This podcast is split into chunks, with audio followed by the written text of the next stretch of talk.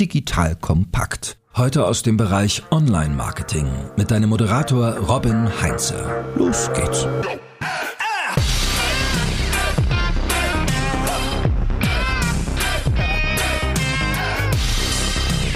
Hallo und herzlich willkommen zu einer neuen Folge von The Art of Marketing von Digital Kompakt.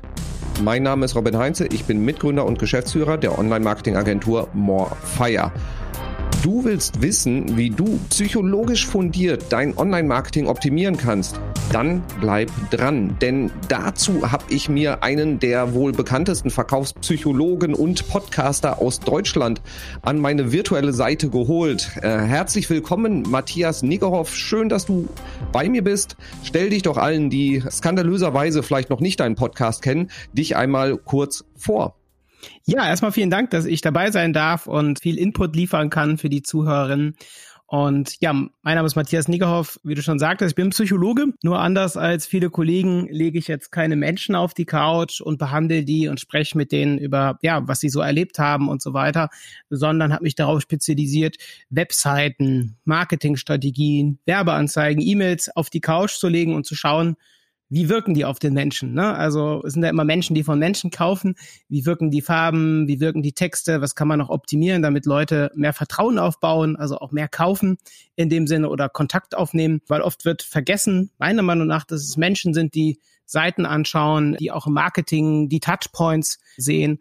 Und darauf habe ich mich spezialisiert jetzt seit fast zehn Jahren. Und wir unterstützen da, ich habe das Institut für Kaufpsychologie in Aachen gegründet und wir unterstützen dort sowohl Konzerne, aber auch kleinere Unternehmen, auch viele Marketingagenturen dabei, wie gesagt, mit Verkaufspsychologie, ihre Kunden noch besser zu unterstützen oder ja, ihr Unternehmen auch noch weiter voranzubringen. Genau. Sehr schön. Und mit dir möchte ich heute nicht nur durchgehen, was so sehr gute psychologische Tricks und Strategien sind, um Kampagnen und Webseiten besser zu machen, sondern auch ein bisschen mal in die Kiste voller Mythen und Gerüchten rund um Psychologie und Marketing reinschauen, weil so aus meiner Sicht hat sich da in den letzten Jahren eine ganze Menge an Mythen irgendwie breit gemacht, was man denn machen sollte und was man nicht tun sollte. Mhm. Und da ist äh, aus meiner Sicht extrem viel gefährliches Halbwissen auch irgendwie unterwegs.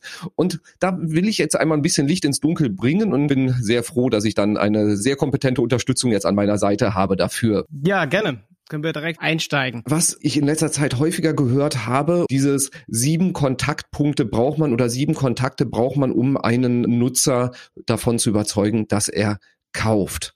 So. Mhm. Habe ich immer wieder gehört. Es gibt auch irgendwelche Studien, die dann dafür durchs Netz getrieben werden. Was sagst du dazu? Ja, halte ich natürlich, also manchmal kann das stimmen durchaus mit den sieben Kontakten, aber es hängt halt sehr viel von der Persönlichkeitsstruktur ab. Ne? Also ich nutze da gerne so die Persönlichkeitspsychologie und in Köln sagt man ja auch, also ich wohne ja privat in Köln, jeder Jack ist anders. Und dieser Satz wird gleich im ganzen Gespräch wahrscheinlich sehr zentral, weil oft wird so getan, okay, die Masse ist so und die braucht sieben Kontakte, um dann zu kaufen oder sich zu entscheiden, Kontakt aufzunehmen. Und bei vielen ist das sicherlich auch so. Gerade in dieser, in der Dachregion, also Deutschland, Österreich, Schweiz, wo die Leute oft dann noch so ein bisschen vorsichtiger sind. Aber so von der Persönlichkeitsstruktur gibt es auch Leute, die sehr schnell Entscheidungen treffen, die auch mit ein, zwei Kontakten sofort äh, buchen oder sofort was kaufen. Ne? Also auch in einem Online-Shop beispielsweise oder auch Kontakt aufnehmen. Es hängt immer sehr stark von der Persönlichkeitsstruktur ab. Es gibt so diese typischen Impulskäufer. Das sind einfach Menschen, die in den meisten Fällen auch ein höheres Dopamin haben. Also ich arbeite auch gern mit Hormonen, mit Hormonstrukturen, die man auch online beeinflussen kann. Und da ist es so, dass es einfach Menschen gibt, diese typischen Impulskäufer, gerade natürlich im B2C, ne, also im B2B braucht es oft schon mal mehr Kontakte, aber auch da ist es auch manchmal so, dass auch, also habe ich auch, dass die Leute ein, zwei Videos sehen bei YouTube und dann sofort sagen, komm, ich nehme Kontakt auf und, und buchen, äh, wenn das Vertrauen da ist. Aber wie gesagt, es gibt halt auch Leute, gerade natürlich im B2C-Shopping-Bereich, wo die Leute ein, zwei Sachen sehen und sofort kaufen, ne, weil sie einfach über das Dopamin so gehypt sind, weil sie vielleicht eh schon Vertrauen haben ne, zu der Marke. Also gerade wenn man die Marke schon kennt oder das vielleicht auch über eine gute Empfehlung kommt, ne, dass man dann vielleicht nur eine, zwei Sachen sieht und sagt, komm, ich nehme mal Kontakt auf, ne, weil ich vielleicht gehört habe, dass ja, dass, dass eure Agentur sehr gut ist oder ich kenne die Marke schon vorher bei einem Shop und ähm, es brauchen nicht immer diese sieben Kontaktpunkte. Ne? Und manche Leute machen es auch, das erlebe ich auch mal wieder, psychologisch den Leuten ist unnötig schwer, ob das im Online-Shop ist oder auch so im Marketing, dass die Leute fast vom Kauf abgehalten werden durch verschiedenste Maßnahmen, durch Verwirrung. Ne? Wir haben auch das sogenannte Marmeladenparadoxon, also zu viel Auswahl führt auch dazu, dass die Leute eher abgeschreckt werden, also sich weniger gut entscheiden können und dann eher weg sind. Ja. Also das heißt, mach's den Leuten nicht unnötig schwer. Also wer den die Abkürzungen nehmen will und direkt zur Kasse gehen will, hindere die Leute nicht daran. Mhm. Aber auf der anderen Seite auch die, die mehr Kontaktpunkte brauchen, da viele Möglichkeiten auch offerieren, dass sie noch weiter stöbern können und immer wieder Möglichkeiten schaffen, halt zu interagieren und die Leute auch nicht, ja, sag ich mal, zur Kasse zu schubsen. Genau, dass man dann Vertrauen aufbaut mit Testimonials, auch wenn die auch nicht immer so gut sind. Da kommen wir auch gleich noch zu. Ähm, ne? Also die können auch Schadentestimonials, aber mit, mit, mit Content, mit, ne, also da nochmal die Leute noch mehr aufwärmt, ne, dass dann einfach auch mehr Vertrauen da ist. Ja. Sehr schön. Also schaff viele mögliche Kontaktpunkte, aber zwing die Leute nicht zu einer bestimmten Anzahl. Das ist ein Mythos aus der Psychologie. Aber du hast jetzt gerade schon Testimonials angesprochen. Lass uns doch mal dabei bleiben, weil ich meine, Testimonials an sich sind ja grundsätzlich erstmal nicht verkehrt. Oder was kann man da falsch machen? Oder sind Testimonials immer gut oder schrecken sie auch manchmal ab? Was, was ist deine Meinung dazu? Also auch das hängt sehr stark mit der Persönlichkeitsstruktur ab. Also es hängt halt, deswegen ist halt wichtig, die Zielgruppe, das ist ja immer das A und O, ne, genau zu verstehen, wie ticken die, was ist den Leuten wirklich wichtig, was sind auch so Kaufmotive im Kern psychologische Arbeit, das einfach zu prüfen, zu analysieren. Und da gibt's halt einfach Leute, die entscheiden sehr stark auf Basis, was sagen die anderen. Ne, es gibt einfach Menschen psychologisch, die halt eher sich daran orientieren, was sagen die anderen. Es gibt zum Beispiel, das ist so eine typische Heuristik, also eine Denkstrategie, eine Denkabkürzung, die sogenannte Autoritätsheuristik. Dass ich sage, der Herr Doktor hat das und das gesagt, deswegen muss es stimmen. Mark Zuckerberg empfiehlt, mach Facebook-Werbung, ah, da muss es stimmen. Das heißt, man orientiert sich sehr stark an Autoritäten. Und dann gibt's Leute, die da sehr stark unterwegs sind und sagen immer wieder, ja, was sagen die anderen? Ach, die anderen sagen, dass es auch gut ist, perfekt, da mache ich nichts falsch. Und dann gibt's aber Leute, wo das halt weniger gut funktioniert, also weniger relevant ist. Das Testimonial sind Referenzen, die sich dann eher daran orientieren, so, was denke ich? Ne? Also, was ist meine Meinung dazu? Also eher so Macher, wo dann auch Testosteron im Durchschnitt was höher ist von Hormonen, die dann eher sagen, ist mir jetzt egal, was andere da sagen, ich entscheide das selbst. Das heißt, eventuell können dann andere Stimmen, Testimonials, wenn die nochmal in eine andere Richtung gehen, eher schaden, weil das die eher abbringt, dass sie sagen, hm, nee, der Aspekt ist für mich nicht so wichtig, der Aspekt passt schon. Also das muss man immer gucken, je nach Zielgruppe. Natürlich ist Social Proof Trust unfassbar wichtig, aber man muss halt wirklich darauf achten, passt das auch zur Zielgruppe. Ne? Also ich, ich erzähle mal so aus Blackcasting bei uns auch so, wir hatten sehr dafür gekämpft, zum Beispiel auch ein paar große Konzerne die Referenzen nutzen zu dürfen haben aber dann gemerkt, ganz offen gesagt, dass es geschadet hat, weil viele, sagen wir mal, kleinere Marketer, Freelancer im Marketing dann gedacht haben, okay, die machen nur irgendwie fette Konzerne ne? und es ist viel zu teuer, deswegen melde ich mich nicht. Und ich dachte so, nee, ne? also das ist Quatsch und es hat halt eher geschadet. Ähm, das heißt, man muss immer schauen, können Leute sich identifizieren mit den Testimonials passt das auch von den Bildern her, ob männlich, weiblich, jung, alt, ne? Also passen die. Wir hatten zum Beispiel mal einen Shop, da waren dann Testimonials aus dem Bereich Stricken, aber die Leute waren dann von den Bildern her so im Schnitt 60 bis 70 Jahre alt, aber in dem Shop haben überwiegend Leute zwischen 20 und 30 gekauft. Und dann wurden auch die Bilder geändert, mal die Testimonials, also mehr ein bisschen jung, hipper gemacht und zack, hat sich direkt auch positiv ausgewirkt genau. Mhm. Also Fazit, Testimonials sind super grundsätzlich, aber mit Vorsicht auch zu genießen. Das heißt, das falsche Testimonial kann halt auch komplett kontraproduktiv dann auch sein. Genau, das muss man genau prüfen, ob das passt, ob die Zielgruppe sich damit identifizieren kann. Genauso wie viele gehen ja auch über die Masse und klatschen da alles voll mit ganz vielen Referenzen und so, ne? Auch das muss nicht immer gut sein, ne? Ja. Mhm. Okay, ich glaube, über Fake-Testimonials brauchen wir dann gar nicht erst zu sprechen, oder? Ja, das würde ich nicht empfehlen. Besonders mit diesen üblichen Bildern, die man dann überall findet, so Stockbilder. Ne? Äh, ja, okay, da, da machen wir mal einen Haken dran. Ich glaube, unsere Hörerinnen und Hörer sind da über den Punkt auch schon hinaus. Ich hoffe. Sehr schön. Spannende Frage, die so im, im Freundeskreis dann immer aufkommt, wenn es in, in dem Kontext Marketing und Psychologie geht, dann taucht sehr schnell das Wort Manipulation auf. Das heißt, kann ich mit Psychologie Nutzerinnen und Nutzer so manipulieren, dass sie Dinge tun auf meiner Webseite, die sie eigentlich gar nicht tun wollen, muss man ein bisschen überspitzt zu sagen. Ja, aber Menschen sind ja keine Autos, ne? Also beim Auto kann ich dann irgendwas drücken und so und es macht es schon und springt und so. Äh, wir sind halt schon selbstdenkende Menschen. Es gibt natürlich Diskussionen, auch viele Experimente, gibt es wirklich einen freien Willen, aber der aktuelle Stand ist so, dass wir natürlich beeinflussen können Und Manipulation bedeutete einfach zu Deutsch eine bewusste Einflussnahme. Ne? Also wenn man zum Beispiel jetzt im, im, Altersheim wird das oft gemacht, die alten Leute, die dement sind, für die ist es so, dass immer sonntags war bei denen immer Waschtag. Und weil die sich dann teilweise weigern, sich waschen zu lassen, gibt's dort in vielen Altersheimen Kalender, wo jeden Tag Sonntag ist. das ist kein Scherz. Und, äh, ne, und dann denken die Leute, ah, okay, es ist Sonntag wieder, ah ja, es ist wieder Waschtag und ich lasse mich waschen. Und von daher, also eine bewusste Einflussnahme kann halt auch positiv sein. Ne? Und wir können aber nicht Leute dazu bringen, irgendwas zu machen, was sie nicht wollten. Ne? Also wir haben natürlich eine starke Einflussnahme, aber wir haben immer noch sowas wie so ein Vetorecht. Also kompakt zu sagen, die meisten Menschen sind natürlich schon ein bisschen auf Autopilot unterwegs. Ne? Also viele gehen nicht bewusst durch den Alltag, dass sie überlegen, brauche ich das 51. Paar Schuhe noch oder brauche ich das nicht? Also viele fahren schon sehr stark auf Autopilot. Und es gibt natürlich auch biologische Fakten, wie zum Beispiel, dass Preisinformationen im Schmerzzentrum verarbeitet werden. Das heißt, wir brechen den Kauf ab oder der Kunde bricht ab, wenn der Preisschmerz zu groß ist. Und dann kann man auch den Preisschmerz senken. Und das ist eine Sache, die passiert auch nicht bewusst. Das heißt, wir können schon bewusst Einfluss nehmen und den Kunden zu einem bestimmten Punkt bringen. Aber er hat immer noch das Vetorecht zu überlegen, will ich das jetzt wirklich oder nicht? Und auch diese Strategien, also bei uns auch so, dass alle Kunden ein sogenanntes Ethik-Commitment unterschreiben müssen, weil man natürlich, und da bin ich ganz offen, wirklich auch viel Mist machen kann. Ne? Also man kann natürlich auch unbewusste Prozesse triggern, man kann Hormone triggern und so. Und von daher kann man schon auch fiese Sachen mit diesen Sachen machen. Ne? Das heißt, man muss schon gucken, zu welchem Zweck setzt man das ein. Ne? Aber wenn man natürlich ein tolles Produkt hat, eine tolle Lösung für Kunden, finde ich schon wichtig, dass man da auch viele Trigger auch auffährt und sich darum kümmert, dass es auch gut verkauft wird, damit die auch das, die Lösung haben ne? und das Produkt. Aber es sollte halt alles ja ethisch, moralisch im korrekten Rahmen sein. Und wie gesagt, es ist nicht möglich, irgendwen dazu zu bringen, wo er jetzt gar nicht will. Also zumindest nicht online. Ne? Offline gibt's noch mal andere Sachen, aber online sicherlich nicht. Mhm.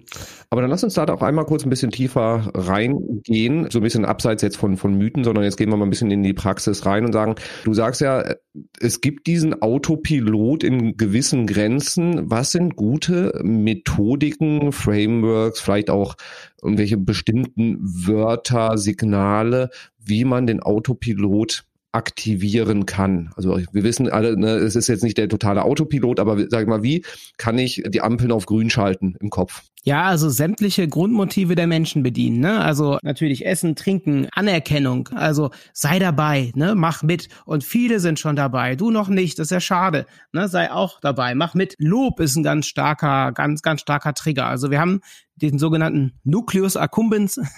Also ich kann den jetzt kann das nicht übersetzen. Das ist einfach ein Teil vom Gehirn. Also was total getriggert wird, unser Belohnungszentrum quasi, was total getriggert wird durch so Sachen wie Lob, ne, mach mit. Oder allein, wenn man im Checkout setzt, gute Wahl, ne, gute Wahl, hast du gut gewählt. Und dann, wenn man zum Beispiel in den Warenkorb das Produkt sieht. Und das ist so ganz banal. Das sind quasi alles diese Urtriebe, ne, dieses Bedürfnis nach Anerkennung, nach Erfolg, dabei zu sein, ne, dieses Anschlussmotiv auch, ne? Also Anschlussmotiv dabei zu sein, Teil einer Gruppe zu sein, aber sich auch weiterzuentwickeln und Angst und Gier. Ne? Also, dass ich sowohl halt Angst vermeide oder Angst reduziere oder Gier zu bekommen oder Gier, also einfach sich einen Vorsprung zum Beispiel zu verschaffen.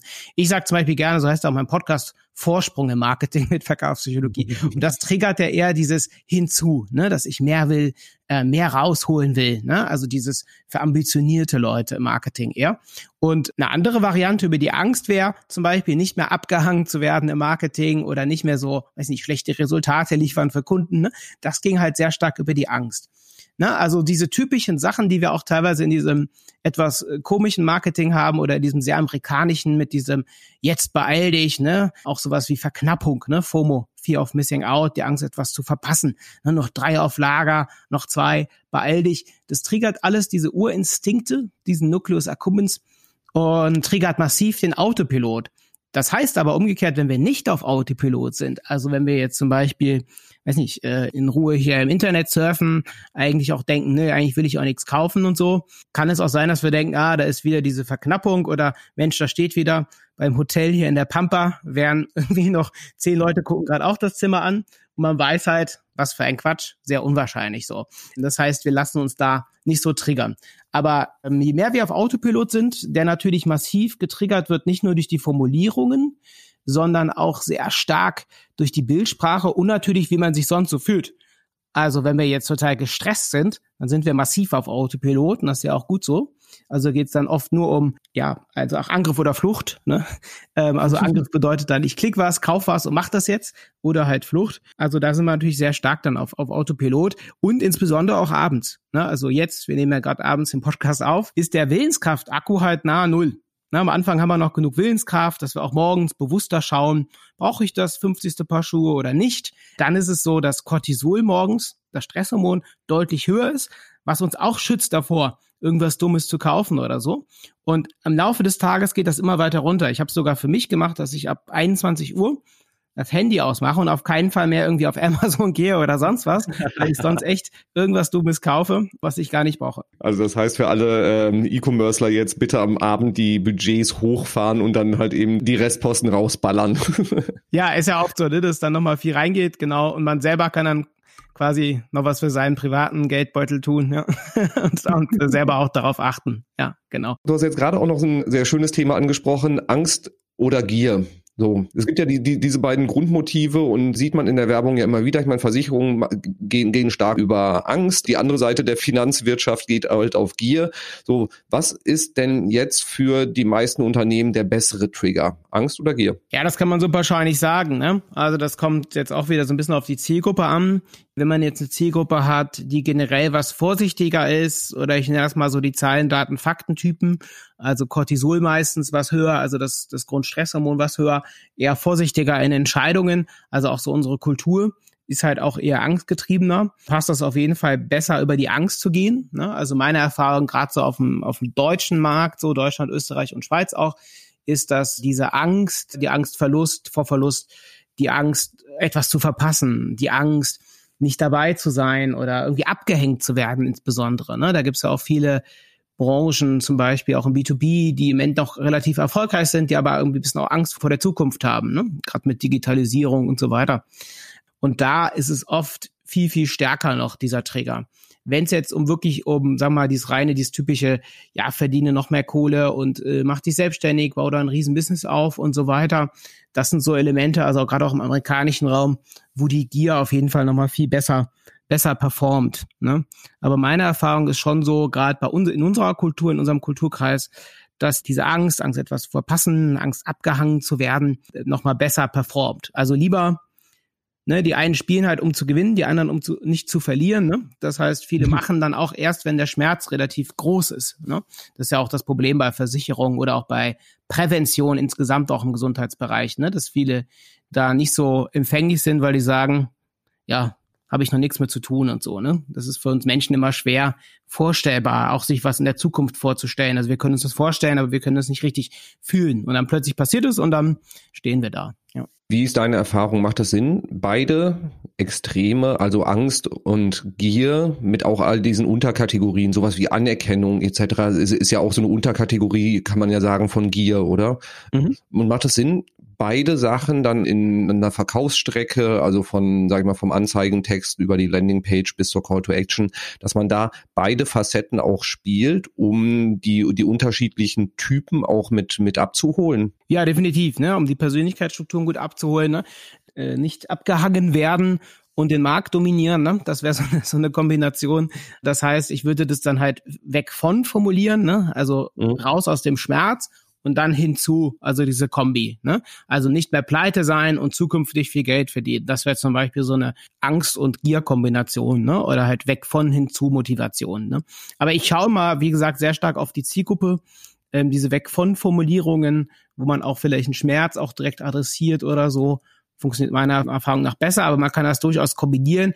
Und natürlich, wenn man jetzt, sagen wir mal, Werbeanzeigen bei Google schaltet oder so, kann man das halt super gut testen. Das ist ja einfach das Schöne, dass wir halt alles von diesen Triggern, von diesen Ideen, auch aus der Psychologie, ob das Farben sind, äh, immer schön testen können und schauen, okay, gerade auch bei Google, ne, auf welche Google-Ad reagieren die Leute dann, ne? Ähm, oder auf der Landingpage, wenn ich jetzt eine äh, eine Gier-Formulierung habe, so in Richtung Anerkennung oder mehr rausholen, pa passt das oder nicht. Ne? Also wir haben das bei uns massiv gemerkt, als wir einfach, dass ich jetzt einfach nicht mehr irgendwie mehr Kunden mit Verkaufspsychologie, sondern einfach Vorsprung im Marketing zieht halt komplett andere Leute an, ne? die auch anders drauf sind und das halt einfach nur wegen der Veränderung des Titels, ne? So und ähm, das macht schon Sinn, ja. Ja, da, da fällt mir in dem Kontext auch ein, wir haben auch mal schon ein bisschen länger her einen Test gemacht im Potenzbereich, war eine Google Ads Kampagne auch und da haben wir dann auch einfach mal den die Headline angepasst auf der Landingpage und haben ja auch Angst gegen Gier getestet und die Gier-Variante, also hinzu war dann ähm, länger können, ähm, sie wird begeistert sein, so in die Richtung und die äh, Angst-Variante dann halt eben ähm, nie, nie wieder äh, enttäuschen oder so in diese Richtung. Die Gier-Variante hat gewonnen in dem Fall. Das habe ich noch in Erinnerung.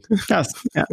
ja, kann man dann gut testen. Ne? Aber bei diesem Thema hätte ich das auch oder hätte man das auch vermuten können, so, ne? Ja, also je nachdem, wie die ticken, so. Das ist wahrscheinlich auch eher so Testosteronbereich, ne? Also logischerweise, ne? Und genau, eher, eher dieses Hinzu, mhm. ne? Was halt auch wichtig ist, wenn jetzt du, liebe Hörerinnen, liebe Hörer, sagst so, ja, Gier oder Angst, ja, ich meine, ne, ich, ich, ich verkaufe Baumaschinen oder ich verkaufe eine Software an Büros oder so. Also ich hatte es schon angedeutet, so die, es gibt ganz, ganz viele Unterkategorisierungen von Angst und Gier und die gibt es auch im B2B-Bereich. Auch da gibt es ja immer dieses schöne Gerücht, so B2B-Kunden entscheiden 100% rational. Da brauche ich, am Ende zählen nur die, die Features und der Preis. Was sagst du aus deiner psychologischen Perspektive und Erfahrung dazu? Naja, auch bei einer Bohrmaschine habe ich natürlich Angst, ne, dass ich die vielleicht nicht richtig bedienen kann. Das kann ja was sehr Persönliches sein. Das wird natürlich keiner sagen, ne? Also der in den Baumarkt geht oder online was kauft, ne? Aber ne, vielleicht, dass da irgendwie Fehler sind, dass es irgendwie nicht so funktioniert oder so. Also auch da spielen Ängste eine Sorge. Man würde es natürlich anders formulieren. Aber es ist so, also rein biologisch, also aus Neurowissenschaften her, dass halt jeder Reiz erstmal in der Amygdala, im limbischen System, also immer erstmal emotional verarbeitet ist und pro Sekunde machen wir das mit, mit, mit 100.000 Reizen, ne, die jede Sekunde verarbeitet werden. Und danach geht das halt weiter ans Bewusstsein, an den Neokortex, wo wir bewusst einordnen und schauen, hm, macht das jetzt Sinn oder nicht.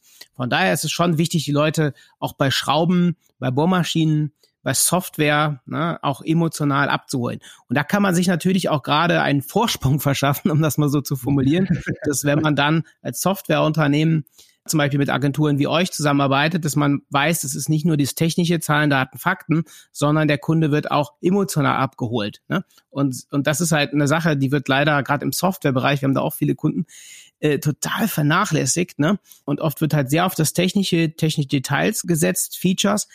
Das ist ja auch wichtig, ne? Also es ist Quatsch zu sagen, Features raus und nur Vorteile, ne? Also am besten man verbindet es miteinander. Aber auch da sind emotionale Sachen dabei sehr wichtig. Ne, weil, sagen wir mal, ich kaufe mir halt auch ein, ein, also beim Grill haben wir das bei einem Kunden, wo der irgendwie Grills für ein paar tausend Euro verkauft, für einen so einen Grill. Und da geht's den Leuten halt ganz stark um Status. Also Status ist da der Haupttrigger, warum Leute dann für 8.000, 9.000 Euro so einen Grill kaufen, weil die halt wirklich dann sagen, hey, ich habe halt einen geileren, einen größeren, einen krasseren Grill als alle anderen. Ne, die Nachbarn gucken dann, ne, die, die Freunde, die vorbeikommen, staunen dann, boah, was für ein heftiger Grill. Ne? Und das ist da schon so ein Statusding. Und wenn die Leute dann halt auch das nötige Kleingeld haben, sind sie auch bereit, auch fünfstellig für so einen Grill auszugeben. Ne? Und es ist für die dann, ja, schon was, was mit Status und auch Anerkennung zu tun hat, was sie dann dadurch bekommen. Ne? Also wir haben immer mhm. einen primären Nutzen, das ist natürlich, ich will einfach mein Essen dort grillen, ne, ob Gemüse oder Fleisch oder beides. Aber wir haben immer noch einen sekundären Benefit, also einen sekundären Vorteil. Und der ist dann sowas wie Anerkennung, Status. Genauso wie wenn ich einen Schal online verkaufe. Ne, also beim Schal, gut, ist jetzt kein B2B, aber es ist ja auch so, primär soll der Schal uns natürlich warm halten am Hals, aber sekundär, und das überwiegt fast, ist natürlich Style, gesehen werden, dass der Schal schön aussieht, ne, dass wir Anerkennung da bekommen und so weiter. Ne? Mhm. Und das schwingt dann immer mit, egal ob B2B oder B2C. Also Empfehlung an die Zuhörenden jetzt, mal genauer rausarbeiten, was sind eigentlich die sage ich mal, nicht so ganz offensichtlichen Kaufmotive und auch die Kauftrigger dann der, der Zielgruppe, ist es halt eben dann auch eher Angst oder halt auch so dieses Gier hinzudenken, auch wenn wir im B2B-Bereich sind. Zum Beispiel, wenn man jetzt mit dir, Matthias, arbeitet, ist es so, ich hole mir den Niggerhoff ins Haus, weil ich dann weiß, dass meine Landingpage nicht versagt und ich als Marketingverantwortlicher ähm, nicht meinen Stuhl anfängt zu wackeln. Oder hole ich dich halt eben ins Haus, damit ich irgendwie meine Ziele erreiche und total gefeiert werde und einen riesen Bonus kassiere. Genau, letzteres, ja. Also wir würden solche Kunden gar nicht aufnehmen, die sehr stark über die Angst motiviert sind. ja.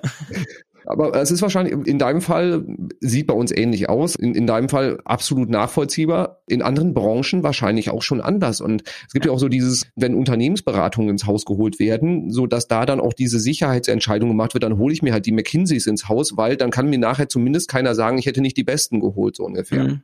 Ja klar, das, das hat auch natürlich auch firmenpolitische Gründe oder auch Leute, die ihren, ihren Job einfach auch verlieren, wenn Berater irgendwie reinkommen oder wenn man jetzt, wir machen natürlich auch viel so Schulung, also dass wir Marketing-Teams schulen in Verkaufspsychologie, das geht dann halt noch. Aber klar, wenn es irgendwie, es kann ja auch rauskommen, dass jemand da vielleicht auch seine Arbeit nicht so gut gemacht hat. Ne? Das kann ich auch voll verstehen, ja.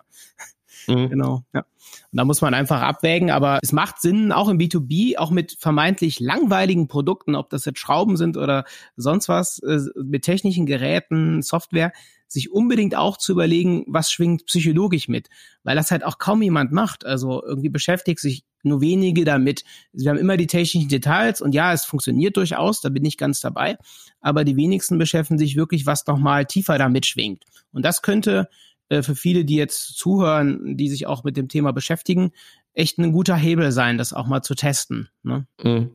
Ich hatte vorgestern noch eine, Diskussion mit einem B2B-Unternehmen, wo es dann halt eben auch um das Buying Center ging. Und da war halt eben auch eine nicht selten gehörte Aussage, ja, und sobald der Einkauf dann ins Spiel kommt, dann hört der Spaß echt auf, weil die wollen ja einfach nur den Preis drücken, denen ist das Ergebnis ja im Endeffekt oder die Qualität ist denen fast ja scheißegal auf gut Deutsch, mhm. sondern die wollen einfach nur irgendwie ihre zehn Prozent da reindrücken. Und da war halt eben dann auch so die, wir, wir haben da ein bisschen länger drüber diskutiert, weil das ist was, was wir bei allen B2B-Unternehmen, die, wo wir in der Lead-Generierung irgendwie aktiv sind, kennen. Und auch da, was ist die Motivation? Was ist dieser psychologische Trigger dahinter bei dem Einkäufer, mit dem du dann verhandelst? Weil der kriegt einen Bonus darauf, wenn er seine 10, 12, 13 Prozent Discount durchgedrückt kriegt. Also auch der handelt ja nicht total rational nach Checkliste. Mhm. Ja, ja, ja, ja. Und da gibt es ja auch verschiedene Motive dahinter, ja. Mhm. Ja, genau, genau.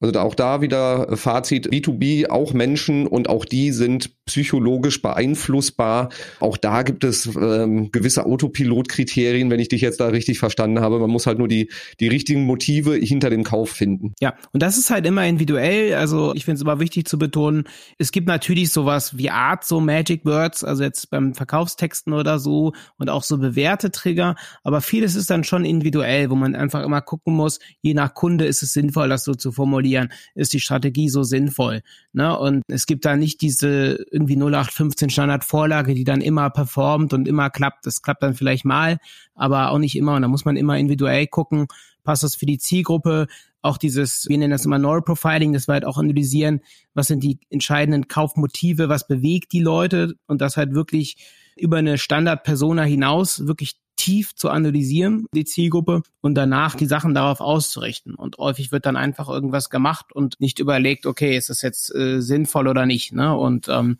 das ist nochmal wichtig. Und viele fallen dann selbst auf so eine Autoritätsheuristik natürlich auch rein. Ne? Also auch dieses Autoritätsheuristik, der und der sagt das oder hier der Marketer aus Amerika schreibt das so und so, dann kopiere ich das mal und mache das auch so. Das kann man halt mal zur Inspiration zum Testen nutzen aber es ist immer sinnvoll, nochmal selber zu überlegen, passt das überhaupt zur Zielgruppe und auch wirklich zu schauen, wie formuliert die Zielgruppe ihre Probleme, ihre Herausforderungen und so weiter. Ne? Also es gibt da nicht immer den perfekten Knopf, den man beim Kunden drückt und dann äh, macht er den Warenkorb voll. ja, das ist, das ist ein schönes Stichwort auch in diese Richtung, dieses Kopieren und Adaptieren von anderen Sachen. Du hast vorhin noch das Thema Verknappung angesprochen. Ich glaube, da sind, da hasst jeder die Seite booking.com für, äh, weil, weil die das ja par excellence auch machen. Ähm, wie du sagst ja auch schon, dieses Hotel da irgendwo in der hintersten Pampa, ähm, was dann 43 Leute gerade angeblich auf der Seite drauf sind.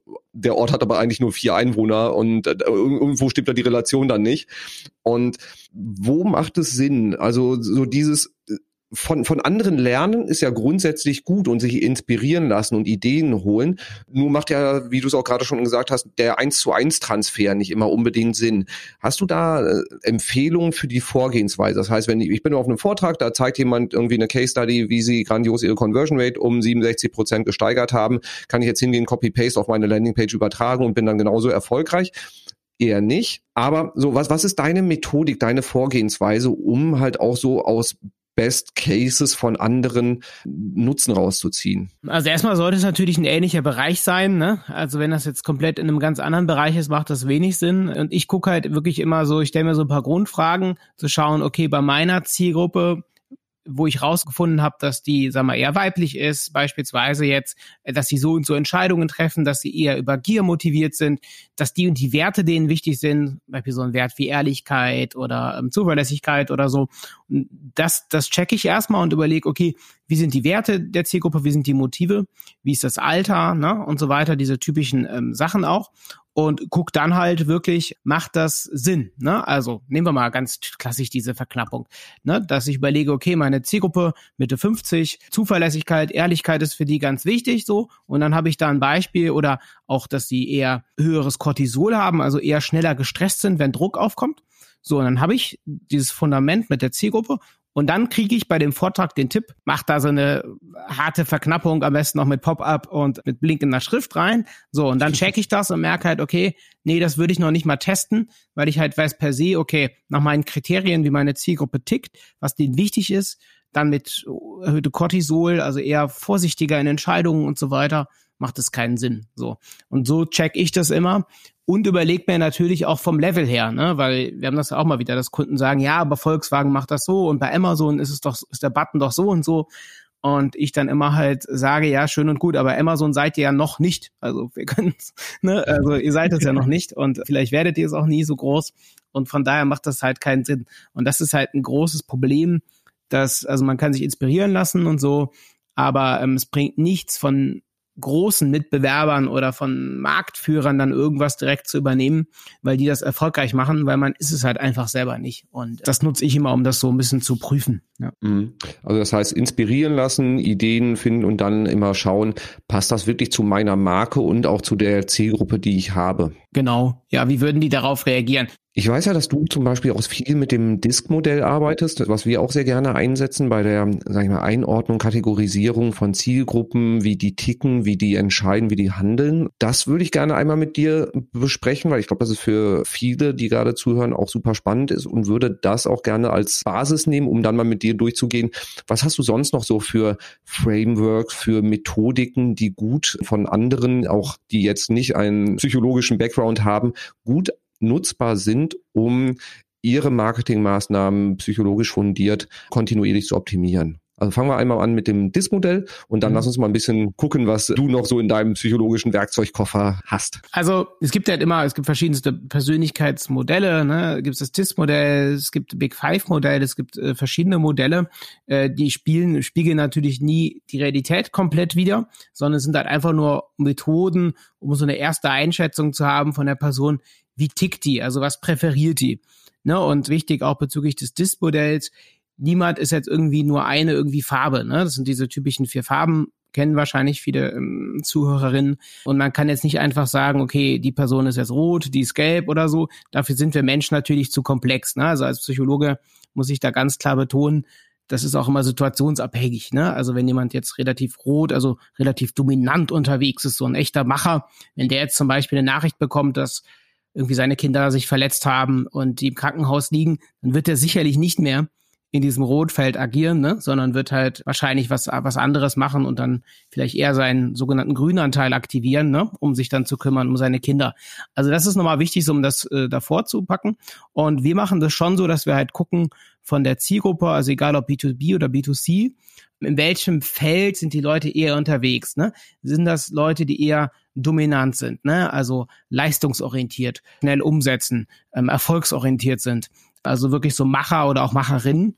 Bei denen ist es so, dass meistens Testosteron von Hormonen, das zeigen, äh, das Testosteronhormon, das zeigen auch Studien, deutlich höher ist, ausgeprägter, ne? also in diesem Rotfeld, also erhöhtes Testosteron. Und dann überlege ich mir, wie trigger ich die? Und da gibt's halt bewährte Trigger, bewährte Strategien, ne? zum Beispiel sowas wie Verknappung.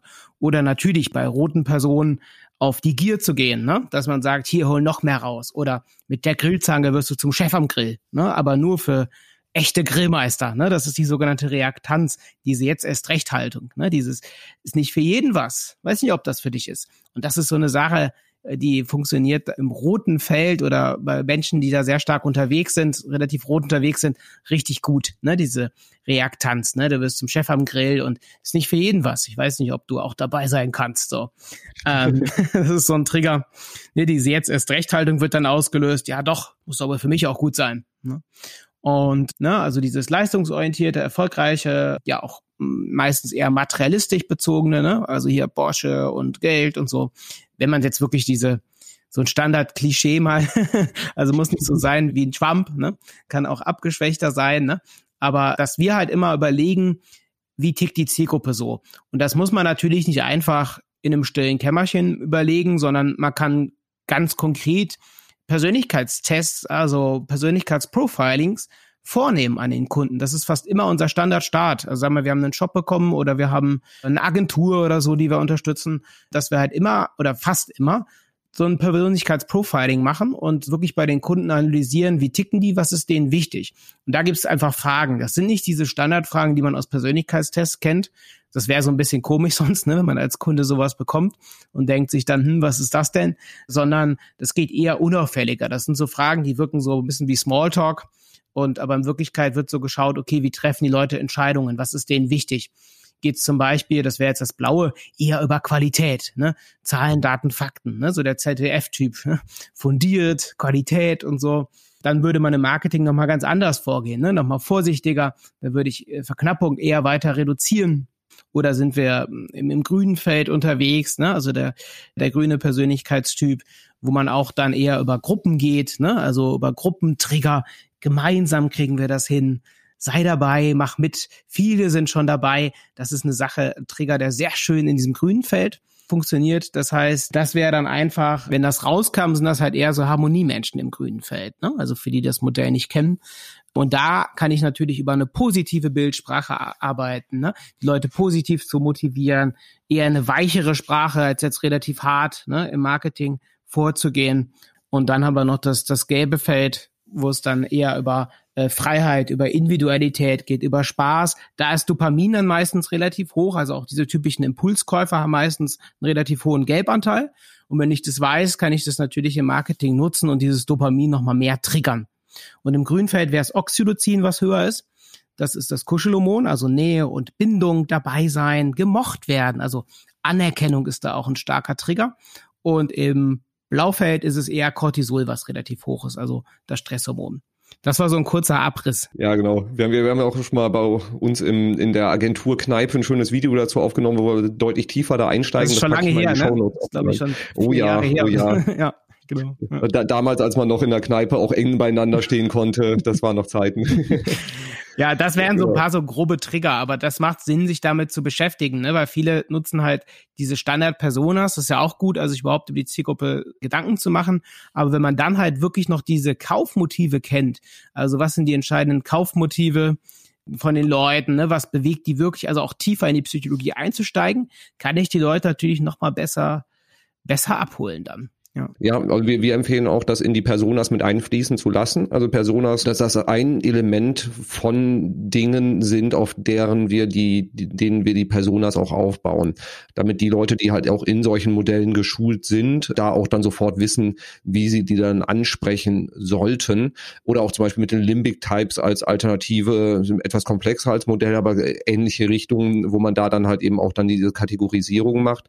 Und was wir auch empfehlen ist, im, im B2B-Bereich, das heißt, die Leute, die dann zum Beispiel Pre-Sales machen, die Erstgespräche machen, dass die halt auch, so wie du es angedeutet ja. hast, so unterschwellig diese Fragen stellen, um das in CRM direkt zu hinterlegen, so dass alle, die dann im Sales-Prozess weiter mit den Leuten agieren, wenn die merken zum Beispiel, die stellen ganz viele Fragen nach Prozessen, die dann danach folgen und nach, nach irgendwelchen ähm, Zertifizierungen etc. Sofort, äh, okay, hat einen hohen blauen Anteil mit dabei, dass auch dann irgendwie die Leute, die dann später das Onboarding machen, die den Kunden betreuen, dass die auch wissen, welche, welche Dinge sie äh, in den Fokus rücken müssen. Und das ist auch ja wieder keine Manipulation, sondern es geht einfach nur darum, auch da dann die Sprache des Kunden zu sprechen. Genau, also das, die Leute so abzuholen, wie sie auch selber sind, ne? Also, dass man wirklich sagt, ne, ich behandle die Menschen so, wie sie behandelt werden möchten. Nicht wie ich, sondern der Person ist einfach wichtig mit Zertifikaten, dass es fundiert ist und so. Dann hole ich die genau ab und, und greife quasi ihre Bedürfnisse auf, ne? Und das ist einfach optimal menschlich Menschen unterstützen, ob das dann Kunden sind oder auch bei Mitarbeitern, ne, hole ich die super ab und das ist optimal. Man kann es sogar so weit machen, das machen wir auch, dass man sogar die äh, auf Kontaktformularen schon so ein Kurzprofiling einbaut. Dann hat der Vertriebler oder auch Pre-Sales schon mal so erste Ideen, ne, wo die Person unterwegs ist und dann ergibt sich natürlich vieles im Gespräch. Ne? Aber man könnte halt schon so ein unauffällige Abfrage äh, schon dort einbauen und schon mal so ein paar Motive abfragen. Ne? Äh, das mhm. wäre auch schon möglich. Dann braucht man, hat man im Pre-Sales schon mal ein paar Orientierungspunkte. Ja, genau, das kann ja sowas sein wie, was ist dir bei der Auswahl von Produkt XY wichtig? So, und da, darüber kann man das ja dann ganz gut abfrühstücken. Genau, ne, was ist dir dort wichtig oder ne, was ist dir bezüglich des, des Online-Shops wichtig, bezüglich des, des Produktes oder so. Und dann kann ich halt schon mal vier Motive zur Auswahl geben. Und dann hat man schon mal eine Tendenz. Das ersetzt natürlich nicht eine umfangreiche Persönlichkeitsanalyse, darum geht's ja auch gar nicht. Zentral sind ja wirklich die, die Entscheidungsmuster der Kunden zu kennen und die Motive. Also warum kaufen sie das? Was ist denen wichtig, wenn sie einen Tisch kaufen? Ist es eher ein cooles Design vom Tisch?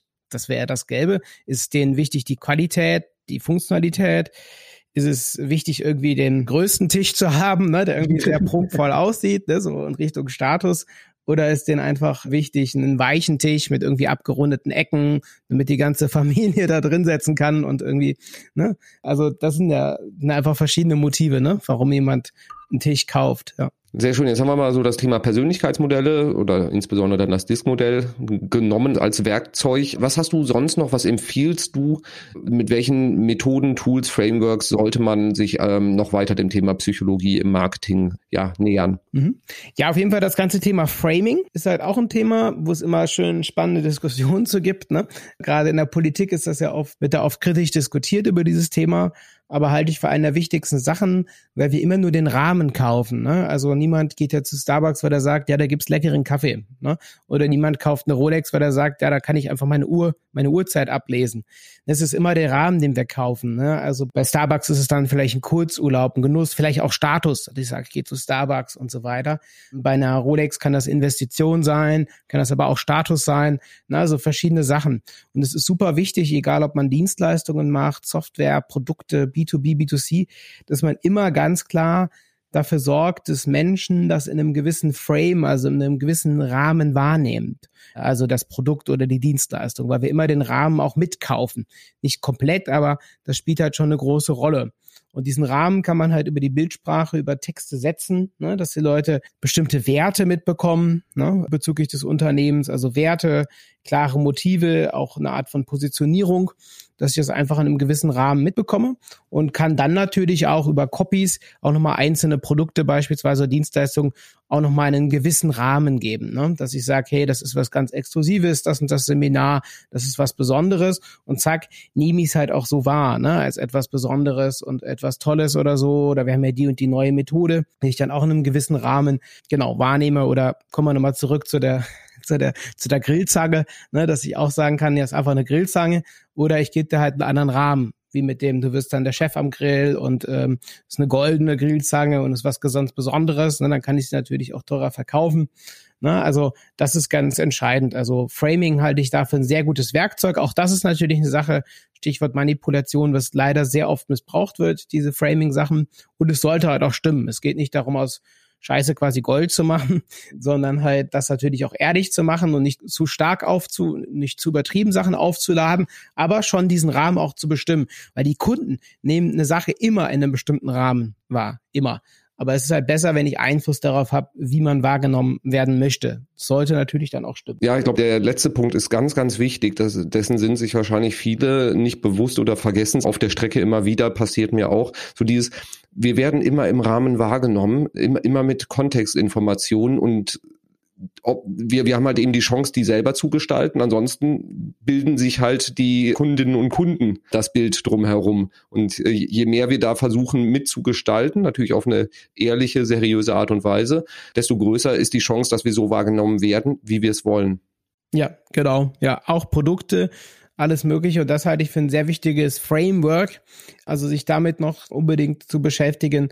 Natürlich auch so Themen wie Bildpsychologie, das wird auch oft total vernachlässigt, ne, weil es so ist, dass wir menschliche Gesichter schneller wahrnehmen als alles andere. Ne, und das kann ich natürlich super nutzen und kann halt auch, wenn wir in einem menschlichen Gesicht was sehen, also sagen wir jemand, man hat ein Bild von einem glücklichen Menschen, färbt das sofort ab. Ne? Wir haben sogenannte Spiegelneuronen in unserem Gehirn das heißt, alles, was wir bei einer anderen Person im Gesicht sehen, wird nochmal als Emotion bei uns im Kopf simuliert. Das heißt, wenn ich jemanden sehe, der sich freut, färbt das ab. Natürlich nicht so stark, dass wir auch irgendwie in Freude ausbrechen, aber wir kennen das sicherlich vom ne, Lachen ist ansteckend und so. Und äh, wenn dann eine Person, ich sehe immer wieder halt auf Webseiten Bilder, die von der Bildsprache nicht so zu den Motiven passen, sag mal, ich will halt Kunden äh, anziehen, die zum Beispiel was grün-gelber sind und habe dann irgendwie total dominante Bilder mit dominanten Bildsprache. Genauso wie hatte ich letztens bei einem Kunden machen so so Altersvorsorge und dann irgendwie glücklich im Alter und dann war das Bild da und der alte Mann hat halt dann Trauer gezeigt in der Mimik, ne? Also der guckte halt total traurig. Der Trauermuskel auf der Stirn, der Frontalis war aktiviert und ich sag, nee, das geht ja nicht, weil subtil ist ja nicht, was die Leute so bewusst sehen, ne? Also dass sie dann sagen, ah, die Person ist traurig, jetzt bin ich auch traurig, ich klick weg. Aber das sind halt so Sachen, die wirken dann so unbewusst, ne? dass ich das dann so sehe und denke, hm, irgendwas stimmt ja nicht. Irgendwie das Gefühl passt nicht so, ich habe nicht so viel Vertrauen und klick dann weg. Also das, der Bildpsychologie kann man auch bewusst und auch subtil sehr viel, sehr viel machen und bewegen. Und viele nehmen dann einfach irgendwelche Bilder, Standard-Stockbilder oder sonst was und nutzen da auch das Potenzial nicht. Ja. Okay, super. Also Diskmodell, Framing, was muss noch in den Werkzeugkoffer unbedingt rein? Verkaufsstarke Texte, ne? Das hat jetzt also natürlich auch mit Psychologie zu tun, ne? Äh, das weniger. Ego-Labeling auf jeden Fall. Da hatten wir auch auf dem YouTube-Kanal von Mofire auch schon mal drüber gesprochen, dass ich die Zielgruppe so anspreche, wie sie auch selbst bezeichnet halte ich für einen ganz starken Hebel. Also um die Identifizierung zu erhöhen, dass ich mich als potenzieller Kunde eher damit identifiziere.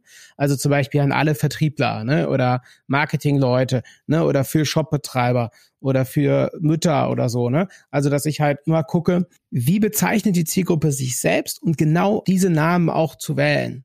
Ne?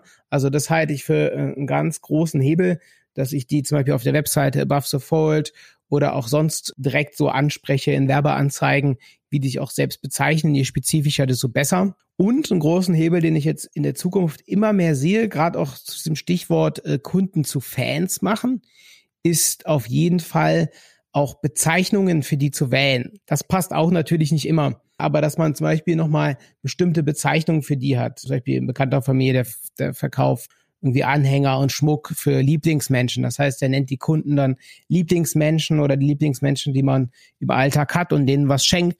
Und dann hat er halt auch gesagt, wir haben eine Lieblingsmenschen-Community, ne, beispielsweise. Ne, oder äh, Grillfans, Grillfan-Community, wenn man jetzt Grills verkauft. Das passt jetzt bei manchen Bereichen nicht so. Aber wenn es geht, ist es super sinnvoll, das halt auch zu nutzen, ne? dass man dort halt äh, einen Namen gibt für die Kunden dann kann der Kunde sich damit identifizieren und fühlt sich als Teil einer Gruppe. Da gerne auch mal auf Lidl.de gucken, wenn ihr was runterscrollt, kommt dieser Little Newsletter und der heißt nicht mehr Little Newsletter, sondern der heißt, du wirst Little Insider. Das heißt, wir kriegen natürlich trotzdem noch unser Newsletter, aber der Frame ist ein ganz anderer. Du wirst Little Insider, das heißt, du wirst Teil einer Gruppe, bekommst exklusive Tipps und Schnäppchen.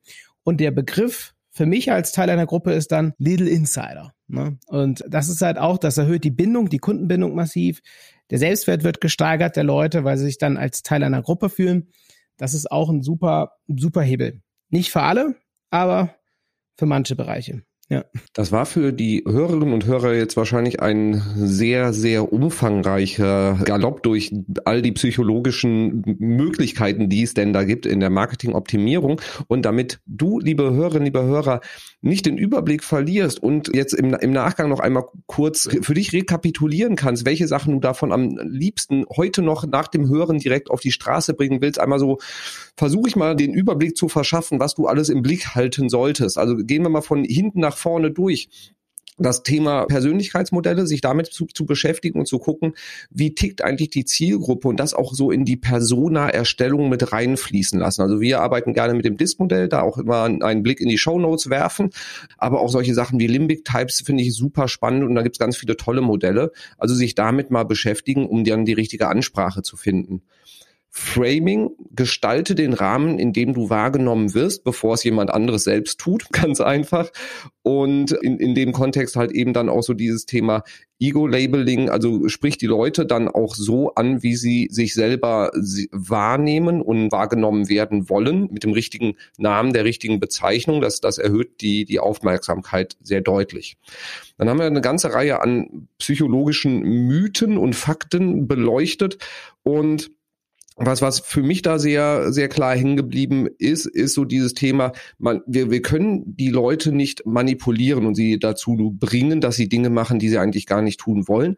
Aber wir können Hürden aus dem Weg räumen, damit ja wir wir die Hemmnisse zum Kauf abbauen. Und das funktioniert sowohl im B2B als auch im B2C. Das heißt, wir müssen da gucken, was sind die Motive hinter den offensichtlichen Motiven? Also warum trage ich die Rolex? Ja, ich kann die Uhrzeit darauf ablesen, aber das ist halt der der kleinste Teil des Preises und das auch im B2B und nicht nur im B2C, auch beim B2B zu schauen, was haben die Leute für Motive dahinter. Und diese Motive können auch kategorisiert werden in Angst und Gier, also äh, entweder von etwas weg oder ein Hinzugedanke. Das heißt, will ich mehr von etwas haben oder habe ich Angst, auch vielleicht was zu verlieren? Und auch da diese, da zu gucken, wie tickt meine Zielgruppe und dann das Ganze zu kategorisieren und vielleicht auch beide Sachen mit einfließen lassen, wenn es bei der Zielgruppe passt. Das heißt, ich trigger vielleicht über die Angst und sage dann, und mit meiner Lösung wirst du dann sogar noch erfolgreicher, noch reicher, schöner, größer, toller, besser, wie auch immer. Und dann dieses Thema, so Best Practices und macht das wie Booking.com, macht das wie Amazon, ähm, bringt nicht viel, sondern du musst aus dem, was andere erfolgreich machen, deine eigene Lösung bauen. Und diese Methodiken, die bei anderen funktionieren, für dich adaptieren, prüfen, ob sie für dich passen und dann auf dein Unternehmen und deine Zielgruppe anpassen. So, ich glaube, dazwischen waren noch ganz, ganz viele andere Dinge, die wir beleuchtet haben, die ich jetzt so nicht mehr aus der Erinnerung rekapitulieren kann. Matthias, habe ich irgendwas von den ganz großen, wichtigen Punkten vergessen? Nee, passt. klingt, klingt sehr gut, ja. Wunderbar. Es war für mich wieder eine große Freude, dir zuzuhören. Liebe Zuhörerinnen, Lieber Zuhörer, mehr von Matthias zu hören lohnt sich. Dein Podcast erscheint in Hochfrequenz, würde ich schon fast sagen, mit wahnsinnig vielen guten, kompakten Tipps immer. Also, wie, wie ist nochmal der richtige Titel von dem Podcast? Vorsprung im Marketing mit Verkaufspsychologie. Da sind jetzt aktuell, ich glaube, über 300 Folgen in den letzten fünf, sechs Jahren entstanden mit vielen konkreten Tipps. Genau, einfach mal reinhören. Den unbedingt abonnieren, genauso natürlich wie, wenn du es noch nicht gemacht hast, die Art of Marketing, dieses wunderbare Format hier abonnieren und auch gerne eine grandiose 5-Sterne-Bewertung hinterlassen, wenn du den Podcast magst. Und wir packen dir eine ganze Reihe weitere Tipps in die Show Notes rein, damit du das Thema Psychologie in deinem Marketing noch weiter vorantreiben kannst. Und damit, Matthias, vielen, vielen Dank für den Input. Es war wie immer eine große Freude. Ja, gerne. Vielen Dank. Hat Spaß gemacht. Und dann dir, liebe Zuhörerinnen, lieber Zuhörer, danke fürs Zuhören und bis zum nächsten Mal. Tschüss. Danke fürs Zuhören beim Digital Kompakt Podcast. Du merkst, hier ziehst du massig Wissen für dich und dein Unternehmen heraus. Wenn du mit uns noch erfolgreicher werden möchtest, abonniere uns auf den gängigen Podcast-Plattformen. Und hey, je größer wir werden, desto mehr Menschen können wir helfen. Also erzähl doch auch deinen Kolleginnen und Kollegen von uns. Bis zum nächsten Mal.